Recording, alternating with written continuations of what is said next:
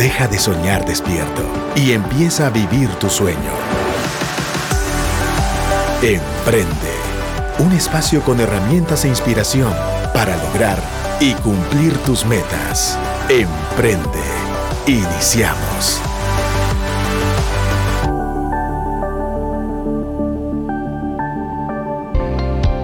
Hola mis amigos de Radio Actitud y Emprende. Estamos nuevamente aquí en un programa más, en una entrevista más, pero no igual. Cada vez que venimos aquí los lunes con mi querido Eliezer Zapeta, siempre venimos con el, bueno, aquel viene con un notebook y su lapicero, siempre toma apuntes. siempre. Yo pues ahí trato la manera de refrescar mi mente para absorber todo lo que hoy vamos a aprender porque cada vez que tenemos aquí invitados especiales nos gusta aprender no solamente de lo que han logrado profesionalmente, sino también de esas, esa, esencia que han logrado en su interior a través de las experiencias que han tenido en el emprendimiento tomados de la mano de Dios. Hoy tenemos aquí en cabina a Federico Paz, director de Federico Paz, de CEO de Deloitte El Salvador. Y nos trae un temazo. ¿Qué tal? Nos trae un temazo de cómo conquistar el mercado exterior.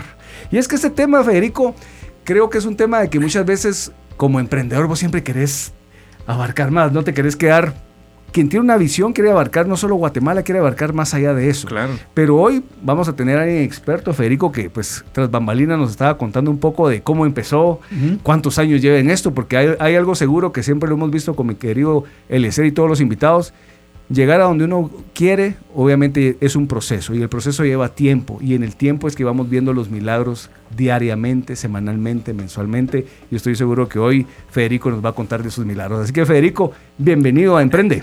Gracias Pepe, gracias Elise por tenerme aquí esta tarde. La verdad que para mí un gran gusto poder estar aquí, estar aquí esta tarde. La verdad que esta charla estaba programada para hace un par de semanas, si no estoy mal. Correcto. Eh, la, la tuvimos que reprogramar por tema de bloqueos, pero estas dos semanas me han dado mucho, mucha oportunidad de reflexionar lo que quiero compartir con ustedes esta tarde. Genial. Yo sabía lo que, lo que estaba haciendo. es, correcto, es correcto. Así fue. Y me dio la oportunidad mucho de, meditar. Y en estas dos semanas yo me di cuenta de muchas cosas eh, que, como estás diciendo, Pepe, realmente eh, Dios puso en mi camino. O sea, eh, en mi vida profesional eh, empresarial se dieron muchas cosas que tal vez yo, yo, yo, pasé por alto por mucho tiempo y ahora que estaba meditando en estas dos semanas, yo me di cuenta como, sí, todo esto encajó y, realmente ahí es cuando uno se da cuenta que las cosas no pasan por algo, ¿verdad? Era, mi destino que estaba programado, seguramente eh, Dios lo quiso así y es lo que quiero compartir con ustedes esta tarde. Buenísimo, ¿no? Pues la verdad, bienvenido. Como vieron, él es CEO de Deloitte El Salvador y la verdad quiero mandarle un saludo a Walter Martínez. Él estuvo mucho tiempo a cargo del programa Emprende por varios años. Después de la pérdida de nuestro querido amigo Federico, él estuvo todavía a cargo del programa y le queremos mandar un fuerte abrazo si nos está escuchando. Pues si, va, si escucha el programa cuando como lo estamos grabando para Apple Podcast y Spotify, mañana ya sale en las plataformas. Yo se lo hago llegar. Walter es un gran amigo mío. Buenísimo. Y, socio, eh, tanto en, Deloitte como en, algún emprendimiento que tenemos juntos. Ah, Entonces, eh, Walter es un gran amigo mío gran profesional, gran persona. Y qué bueno que usted sea conocido de la casa ya, Walter. sí, totalmente. Entonces, nos da un gusto tener a alguien de esta firma de Deloitte. Pero antes de hablar de la firma, porque seguramente mucha de nuestra audiencia no conoce de Deloitte, nosotros lo conocemos porque obviamente nos movemos mucho en el círculo empresarial. Sí. Pero quisiera hacerte una pregunta. Sí. ¿Quién es Federico Paz? Eh, bueno, te, cuento. Eh, soy eh, realmente como, como todos en esta vida, eh, somos personas muy, muy complejas. Eh, yo personalmente soy, eh, profesionalmente soy administrador de empresas. los últimos 25 años profesionalmente me dediqué a trabajar en, Deloitte y Arthur Andersen previamente. Estoy casado por segunda oportunidad. tengo un muy bonito hogar. con mi ex esposa conservamos una muy buena relación. También la, la, considero parte de, mi hogar actual con, con, Ana Lucía, mi actual esposa. Y tenemos un niño de 19 años, Rodrigo. Eh, mi papá eh, y mi mamá eh, fueron personas que se, dedicaron a, a, erradicar, a, sembrar valores muy fuertes en nosotros. y realmente creo que, que si te pudiera decir, ese fue mi entorno personal en el cual crecí he tratado de poner en práctica los principios que desarrollamos en mi familia, en mi hogar, como creo que también los que hemos dedicado eh, y desarrollado en mi actual eh, hogar, donde te digo, estoy casado por segunda oportunidad eh, y que realmente con mi esposa actual tratamos de poner mucho en práctica y, y poner siempre como ejemplo, tratar de ponernos como ejemplo de todo lo que hacemos, que somos obra del Señor y pues que podemos predicar con el ejemplo. Clarísimo. Sobre todo. Sobre todo. Buenísimo. Yo te voy a hacer otra pregunta y después ya dejo a Eliezer ahí que te pregunte sobre el tema de hoy, ¿verdad? Acerca de cómo conquistar el mercado exterior, porque aquí él se quiere comer todo. Ahorita que está emprendedor, olvídate. Yo sé. Las fronteras no, no, son nada ahorita. no son nada. Quiero preguntarte algo para que nuestra audiencia comprenda, eh, digamos, de, de, quién eres CEO, Chief Executive Officer, ¿verdad? Lo que significa ser eh, CEO de Deloitte. ¿Qué, qué es Deloitte? Deloitte, eh, globalmente, eh, somos la empresa, la firma proveedora de servicios profesionales más grande del mundo. Tenemos servicios desde servicios muy tradicionales en estos mercados como contabilidad, eh, servicios legales, impuestos, eh, eh, temas de consultoría en general, de, de negocios. Tenemos asesoría en riesgos, tenemos asesoría también financiera y operamos en prácticamente todos los países de este mundo. tenemos cerca de 400 mil colaboradores a nivel global. Entonces es una firma muy grande eh, y, muy divertida de trabajar porque eh, cada quien tiene su idiosincrasia y la va generando a raíz de qué área profesional se va desarrollando y nosotros tenemos la, ventaja de que tenemos desde contadores, abogados, ingenieros en sistemas, economistas. Eso nos da la, riqueza de tener siempre la perspectiva de trabajar en proyectos y de gente con la que tiene una perspectiva diferente a la nuestra. Y si a eso le sumamos que tenemos presencia en muchos países, nos da la posibilidad de trabajar con gente que tiene diversos enfoques profesionales y también culturales. Qué buenísimo. Qué buena explicación. Yo conocía a Deloitte, pero no, conocía esta parte del ADN. Y me gusta, me gusta bastante. Es muy interesante, es muy interesante. Bueno, y sabes que yo tengo eh, conocimiento de Deloitte por, por otras cuestiones, que eh, de verdad, Deloitte es una compañía que yo creo que, que forma de una manera bastante integral a su equipo de trabajo. Así que qué bueno. Sí, te felicito. Gracias, mi querido Fede. Y, pues eh, gracias, Eli. Y pues de esa cuenta, eh, yo hace más o menos 12 años, 13 años, tuve la oportunidad de, de, moverme. Yo soy guatemalteco. De moverme de Deloitte Guatemala a Deloitte El Salvador, que en ese momento era una firma incipiente. Y Deloitte Global nos encargó a Deloitte Guatemala la, el reto de desarrollar esa práctica de, Deloitte en El Salvador. Y después de un par de años de operar allá, eh, las cosas tal vez estaban costando que arrancaran un poquito. Eh, y pues tuve la suerte de que a mí me, eligieran para, para, acelerar ese proceso y de, ese, de, ese, de, esa cuenta yo termino en El Salvador. Sí, pues tras ese reto viene todo ese desarrollo y obviamente tomas posesión como CEO allá en El, en el Salvador de, Deloitte. Es correcto. Algunos años después tomo, eh, comienzo con un proceso de reestructuración. Eh, en mi área de Tax and Legal, yo soy, yo soy socio del área de impuestos. Okay. Eh, entonces, unos dos o tres años después ya tomo la, la, dirección general de la, de la oficina allá. Buenísimo. Sí. No, pues felicidades. Gracias. Chapín teniendo éxito allá en El Salvador. Sí. La verdad, que, la verdad que El Salvador es un, es un caso que obviamente todo el mundo habla de lo que está ocurriendo.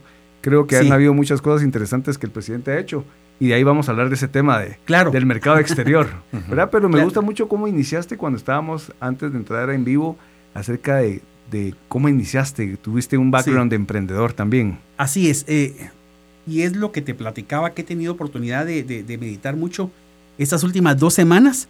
Yo eh, comencé emprendiendo paralelamente al, inicio en la universidad. Eh, comenzamos eh, en ese momento un negocio que resultó ser exitoso con un par de amigos. un negocio de, venta de, ropa. comenzamos a tener cierto éxito con, con mis socios en ese momento y el éxito que tuvimos en ese momento me distrajo bastante de mis actividades universitarias. Mm. Eh, y ya, Eso le pasar a muchos, a muchos emprendedores negociantes, ¿verdad? Sí, sí, sí, Y, a, eso creo que es lo que, lo que, lo, que tuve oportunidad de, meditar, también un poco con la ayuda de mi esposa, de hacer memoria de cómo eso me, me llevó por ciertas cosas, me permitió tener eh, éxito profesional en algún momento y hoy eh, en algunos emprendimientos. Porque comienzo con, con esa fase, eh, me distraigo de la universidad y mi papá en ese momento me dice, no, tu, tu, tu comportamiento, tu, tu, tu, forma de desempeñarte es más importante que el dinero que puedas estar haciendo en tu emprendimiento y voy a hacer lo necesario para que eh, te enfoques en tu, universidad, en tu universidad y en tu comportamiento. Y resulta que esa cuenta, eh, él pide que yo haga prácticas en lo que antes era Arthur Andersen, hoy es Deloitte en ah, Guatemala. Qué interesante. Sí, entonces entra un poco de castigo.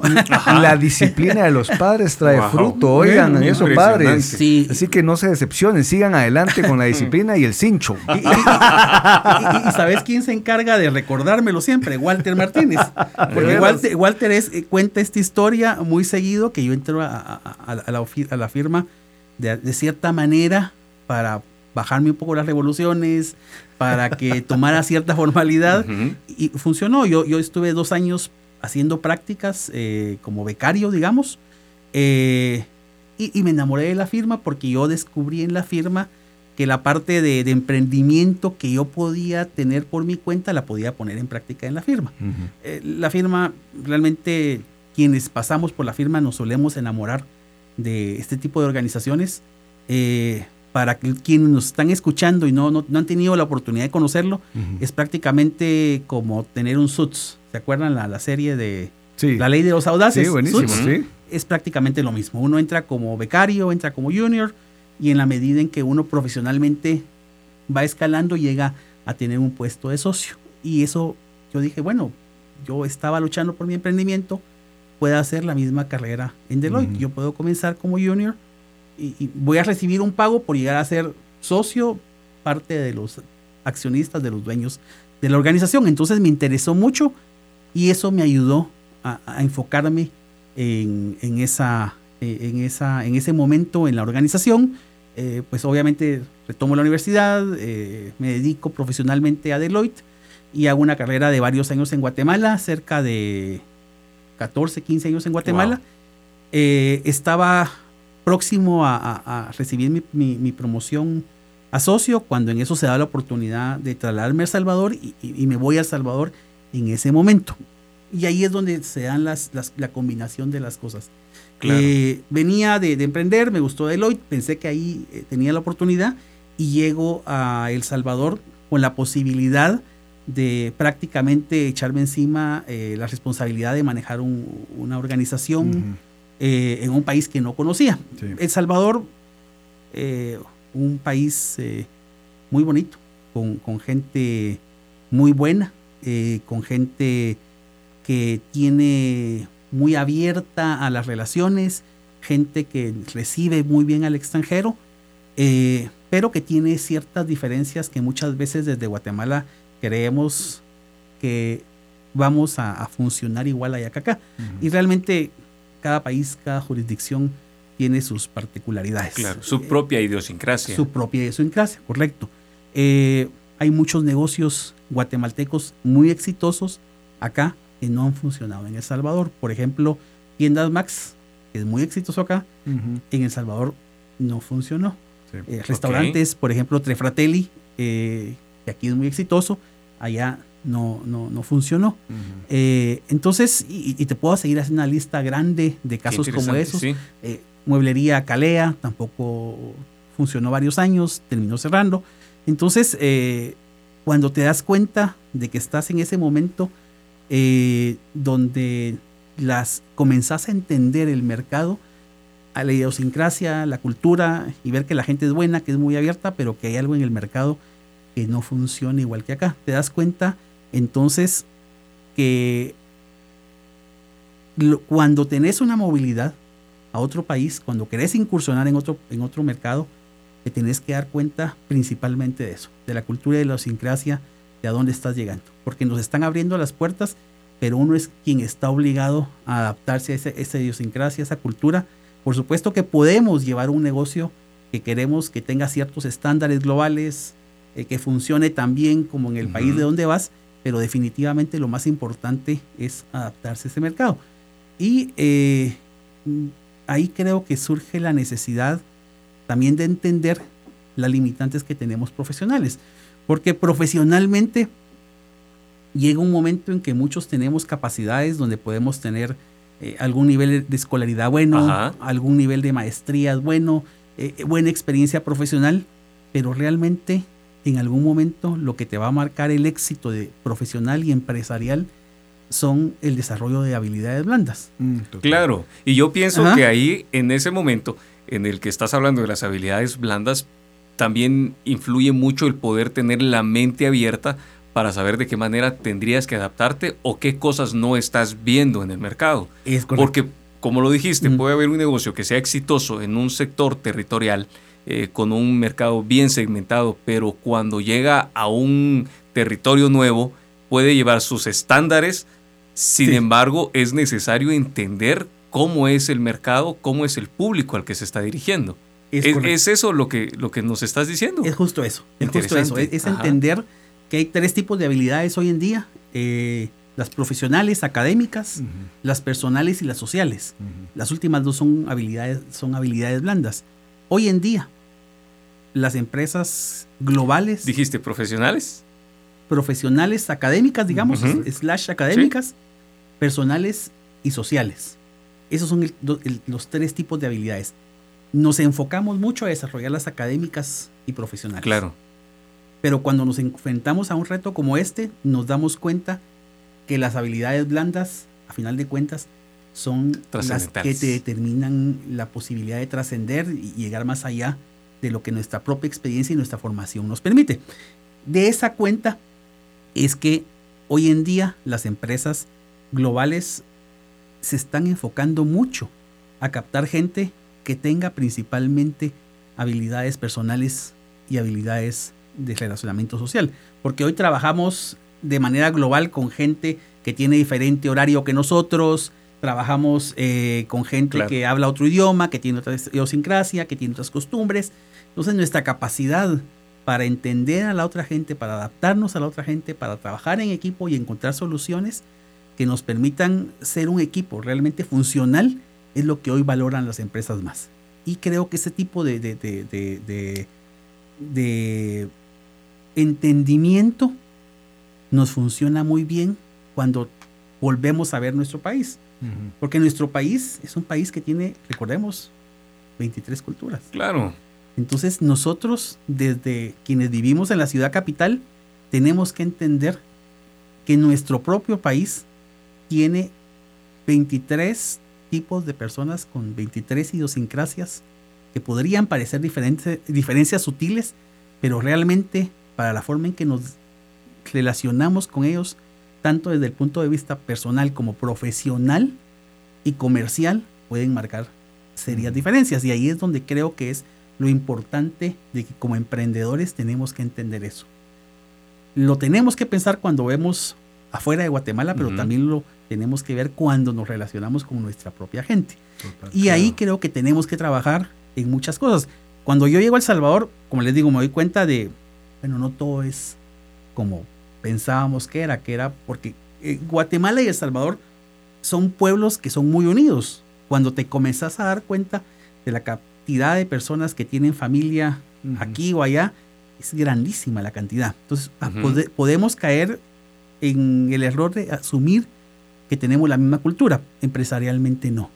Y tenemos que entender cómo funciona ese mercado. Entenderlo, tratar ahí sí que de ser flexibles para adaptarnos a ello y también desarrollar nuestras habilidades para poder adaptarnos a este mercado y principalmente a su gente. Entonces, cuando comenzamos a hacer eso, hay temas simpáticos. A mí me pasaron temas hasta de, de, de lingüística, de semántica, hay, cosas que no se manejan igual que acá. Por ejemplo, el uso de la palabra, yo ya, yo ya tengo mucha semántica salvadoreña, pero, eh, pero cuando llegué a El Salvador hace 13 años, el uso de la palabra ahora es diferente la connotación que le damos aquí y allá. Por ejemplo, ahora para el salvadoreño puede ser un sinónimo de hoy. Y a mí me mm. pasaba mucho que cuando yo llegaba en la mañana a la oficina, yo podía ir con alguien y le decía, mira, necesito un reporte con esas características. Y la respuesta era, no importa, eh, tranquilo, te lo damos ahora. Para, para mí ahora es ahora. Ahora, en este momento. Decía, bueno, que, bien, a las nueve de la mañana tengo en mi inbox ese reporte. sí. Todo me lo tienen para allá, dijiste. Entonces pasaba eh, la, la mañana y no lo recibía. Bueno, yo me iba a almorzar, regresaba, pensaba, bueno, cualquier cosa pasó. Se demoró, le surgió una emergencia, principio de la tarde lo tengo. Llegaba a la tarde y no lo recibía. Entonces, bueno, ¿qué pasó, verdad? Se acababa la tarde, yo, iba con la persona y le decía, ¿qué pasó con el reporte? Y la respuesta era, sí, te lo ofrecí para ahora. La primera vez yo me confundí, dije, bueno, ahora un poco extendido. Luego me, alguien me dijo, es que ahora termina a las 12 de la noche. Entonces yo dije, ah, ahora es hoy. Entonces, increíble que siendo pueblos tan unidos, gente que tenemos tanta química eh, en, nuestra relación, hay palabras que pueden cambiar y eso te obliga a otra, a otra reflexión. Muchas veces cuando eh, estamos en nuestro propio país, nosotros asumimos que cuando no nos damos a entender es porque la otra persona no nos entendió. Y ahí, en ese momento yo me di cuenta que hablando el mismo idioma, siendo eh, tan cercanos, yo no podía asumir que mi mensaje siempre era claro. Mm. Que yo tenía que asegurarme de que mis mensajes llegaban con la claridad con la que yo estaba pensándolas. Entonces, eh, nuevamente eso, ¿verdad? Es parte de, dejar un poquito la arrogancia, es si no se entendió es porque la otra persona, mi, mi, interactor, no, no la recibió correctamente, sino que yo no trasladé la idea pues. de la manera correcta. Entonces, ahí es donde comenzamos a darnos cuenta que tenemos que trabajar en nosotros mismos, en desarrollar todas esas habilidades de comunicación, eh, de resiliencia, eh, de adaptación, que realmente nos hacen mejores profesionales, mejores empresarios, inclusive te podría decir eh, mejores personas. Entonces, cuando comenzamos a trabajar en todo eso, nos damos, ahí insisto, nos damos cuenta que el desarrollo de habilidades blandas es lo que va a marcar la diferencia. Cuando hacemos un tipo de ejercicio de querer abarcar otro mercado. ¿Cómo nos adaptamos nosotros? ¿Cómo hacemos nosotros para que realmente ser quienes nos acogen a esa cultura y no nosotros tratar de imponernos? Yo creo que eso fue clave. Por supuesto que, el reto allá fue grande. Eh, lo que te estoy diciendo ahora en cinco minutos fue un proceso de, años. Claro, claro. Y de algunas experiencias eh, que como esta pueden ser muy gratas contar, otras tal vez no fueron tan gratas, pero que sin duda todas dejaron enseñanza. Pero todas a final de cuentas ayudaron a darme cuenta que quien tenía que adaptarse a ese mercado, a esa cultura, a esa gente, era yo. Entonces e, e, es algo que, sin duda cuando te das cuenta de eso, porque las empresas globales hoy en día y como empresarios que queremos ser, que queremos trascender nuestros mercados e inclusive en el caso de Guatemala, nuestra ciudad capital o nuestro departamento, nuestro municipio, somos nosotros los llamados a tener esa reflexión y hacer los cambios que nosotros tengamos que hacer en nuestro actuar para adaptarnos a nuestros clientes, a nuestros colaboradores, inclusive a nuestros socios. Qué buenísimo, me encanta. Para los que sepan, estamos hablando de cómo conquistar el mercado exterior. Estamos con Federico Paz, CEO de Deloitte El Salvador. Él es el guatemalteco, tiene ya 12 años de estar allá en El Salvador. Y es bueno porque él está viviendo el desarrollo de un negocio en El Salvador. Y nos está hablando de la importancia de las habilidades blandas en esto. Y sabes que yo te pongo mucha atención y me hace mucho clic. Nosotros abrimos operaciones en El Salvador el año pasado. Sí. Y cabalmente, mucho de lo que nos ha funcionado con el equipo que tenemos actualmente son las habilidades blandas. Correcto. Fíjate, o sea, realmente todos muy porque todos son graduados de, pero no ha sido la parte de la experiencia académica, sino ha sido más las habilidades blandas que esas personas han tenido las que nos han logrado hacer.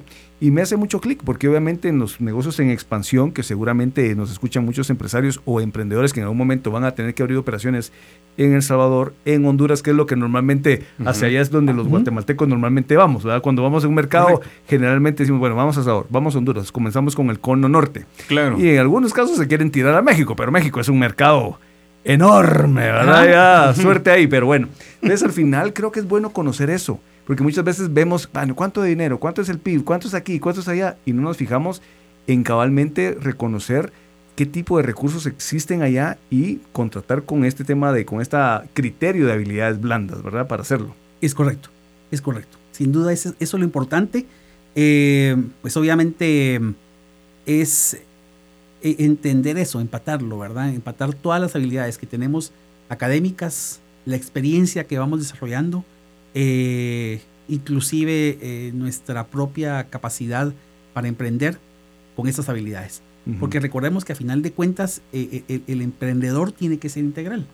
Y, el emprendedor tiene que, por lo menos, entender esto. Porque en la medida en que el emprendedor no entienda esto, se está limitando de lo que estás diciendo, que hoy las empresas globales están creciendo con esa eh, eh, eh, visión, porque recordemos que la globalización, cuando comenzó por los años 80, 90, nosotros en el mundo no conocíamos de, habilidades blandas. Entonces, se mandaba un expatriado a su país. Muchas veces los periodos, cuando las compañías envían expatriados, son de dos, tres años por lo regular.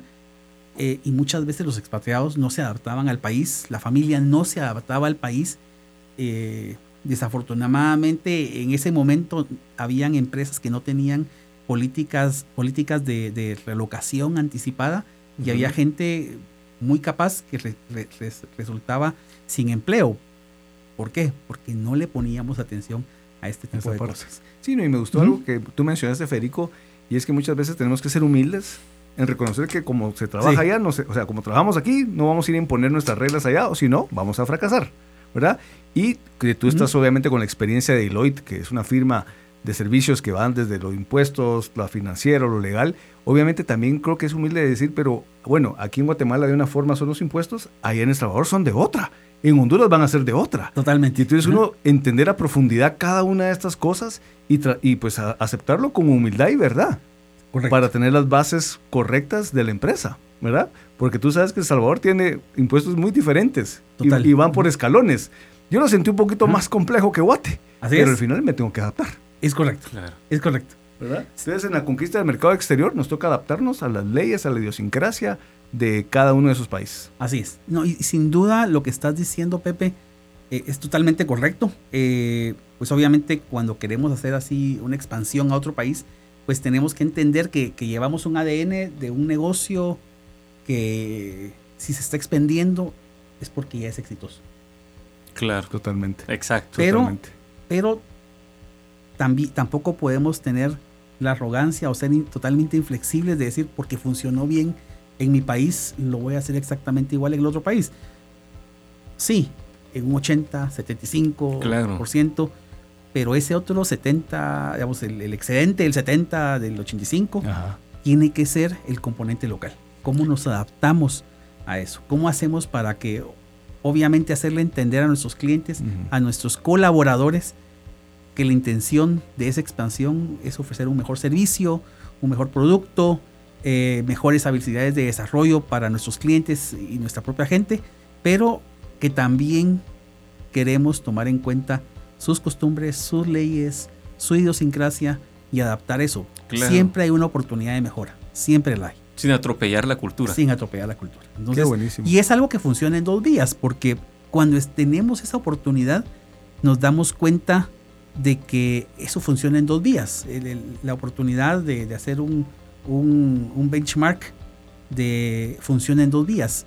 En El Salvador yo aprendí muchas cosas y, sigo aprendiendo hoy en día muchas cosas de, los salvadoreños, eh, que a final de cuentas no podía, en la medida de que fuera muy arrogante y no tuviera oportunidades de mejora para mí mismo, pues estaba perdiendo no solamente una oportunidad para la organización, sino para mí mismo como, como, como, profesional. como profesional. Entonces, bajarle a la, a la arrogancia es fundamental estar abierto al cambio, entender y, ver que hay mejores prácticas que uno puede implantar a donde va, pero también asumir, creo que es relevante. Siempre es un proceso enriquecedor eh, donde se da un proceso de ganar-ganar.